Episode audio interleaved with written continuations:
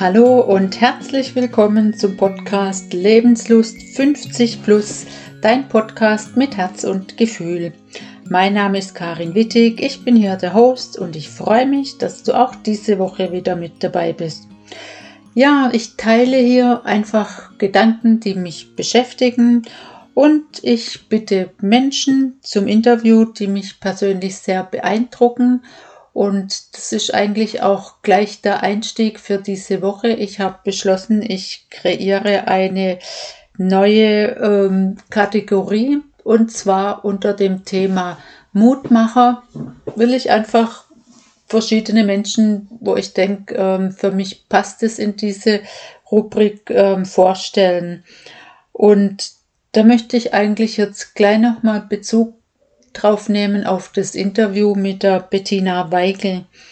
Und es ist mir erst so im Nachhinein nochmal richtig bewusst geworden, was sie eigentlich echt alles schon ähm, so mitgemacht hat in ihrem Leben und wie, ja, wie, wie frohgemut und wie positiv sie als Mensch eingestellt ist. Das finde ich persönlich sehr faszinierend und ähm, ich finde, das passt total gut zu dem Thema Mutmacher, weil bei zwei Punkte habe ich mich einfach selber ja angesprochen gefühlt. Das eine ist, dass sie ihren Mann praktisch mit 38 Jahren kennengelernt hat oder geheiratet hat, das weiß ich jetzt nicht mehr. Aber das ist ja gefühlt einfach ja relativ spät und ich weiß noch, wie es mir damals ging. Ich stand mit 29 so vor den Trümmern in meinem Leben gefühlt völlig haltlos aus der Bahn geworfen nach, nach einer Trennung. Und ein, mit das Einzige, was ich damals schon wusste, das war, dass ich definitiv mal eine Familie will. Also das, da war ich mir ganz sicher, aber natürlich schwierig, ohne Partner nicht machbar. Und zu dem Zeitpunkt damals konnte ich mir das auch überhaupt nicht vorstellen, dass ich jemals noch jemand finde, so nach dem Motto. Und ähm, ja, wie der Zufall oder das Schicksal, wie auch immer so will. Ich habe ja praktisch im gleichen Jahr dann noch meinen Mann kennen und lieben gelernt und mit dem dann unsere Familie gegründet. Und das war so, ja, das ist einfach genial. Aber ich finde, das zu hören, dass man mit 38 den Partner fürs Leben findet, das macht einfach Mut, dass es nie zu spät ist, wirklich gar nie. Und dann zu diesem Kinderwunsch, das weiß ich einfach auch aus eigener Erfahrung, wie, wie, äh, wie, wie kraftvoll dieser Wunsch ist und vor allem wie, wie bitter auch so eine Fehlgeburt ist. Und klar, ich meine, so das erste Mal da sagt man noch, ja, die Natur wehrt sich und alles gut und wie auch immer.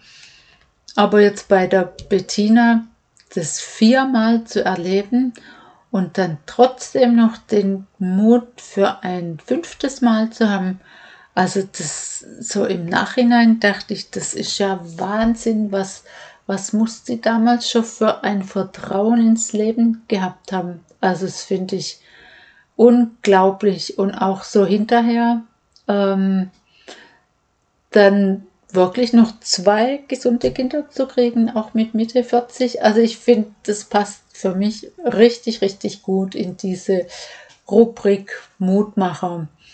Und ähm, zum Thema ja, Fehlgeburt, was das eigentlich so auslösen kann in einem Mensch, da kann ich auch was teilen.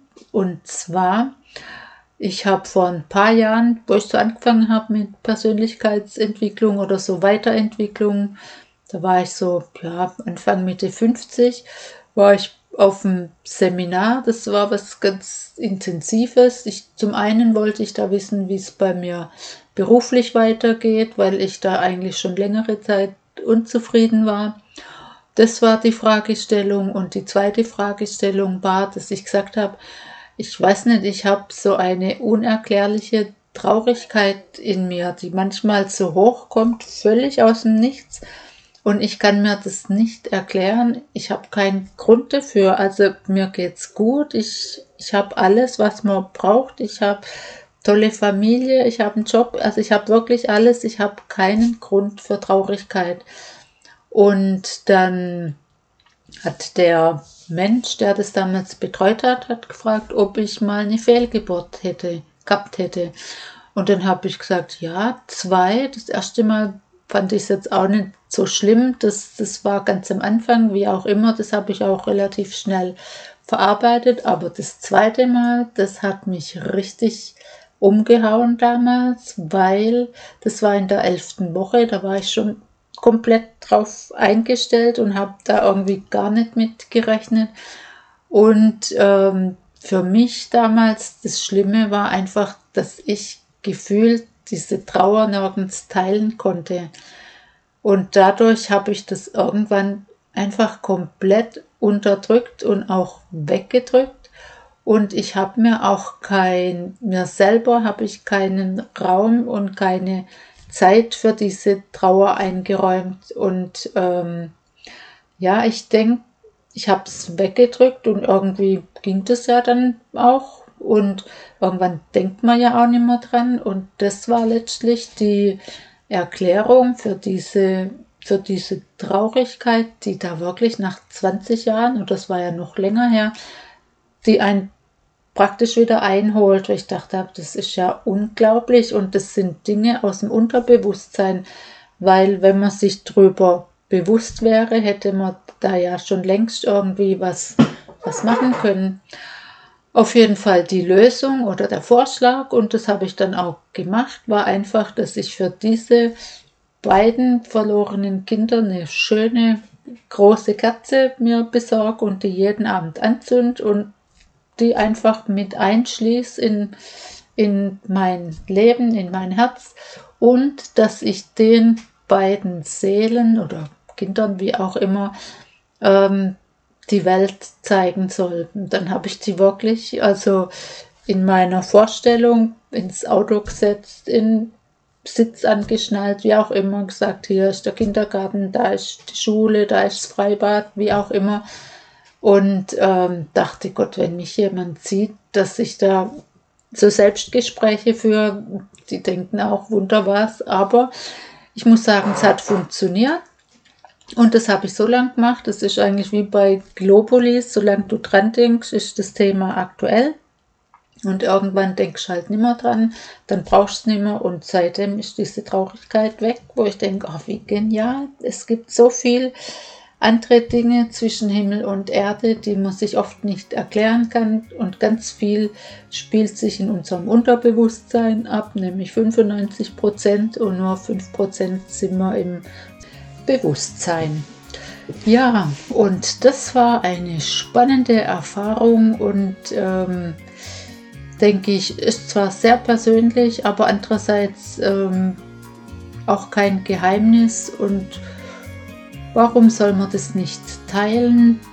Und ja, Thema Mutmacher wird uns immer mal wieder begegnen. Ich habe noch ein paar Leute im Hinterkopf, die ich gern interviewen würde und schauen wir mal, ob es klappt.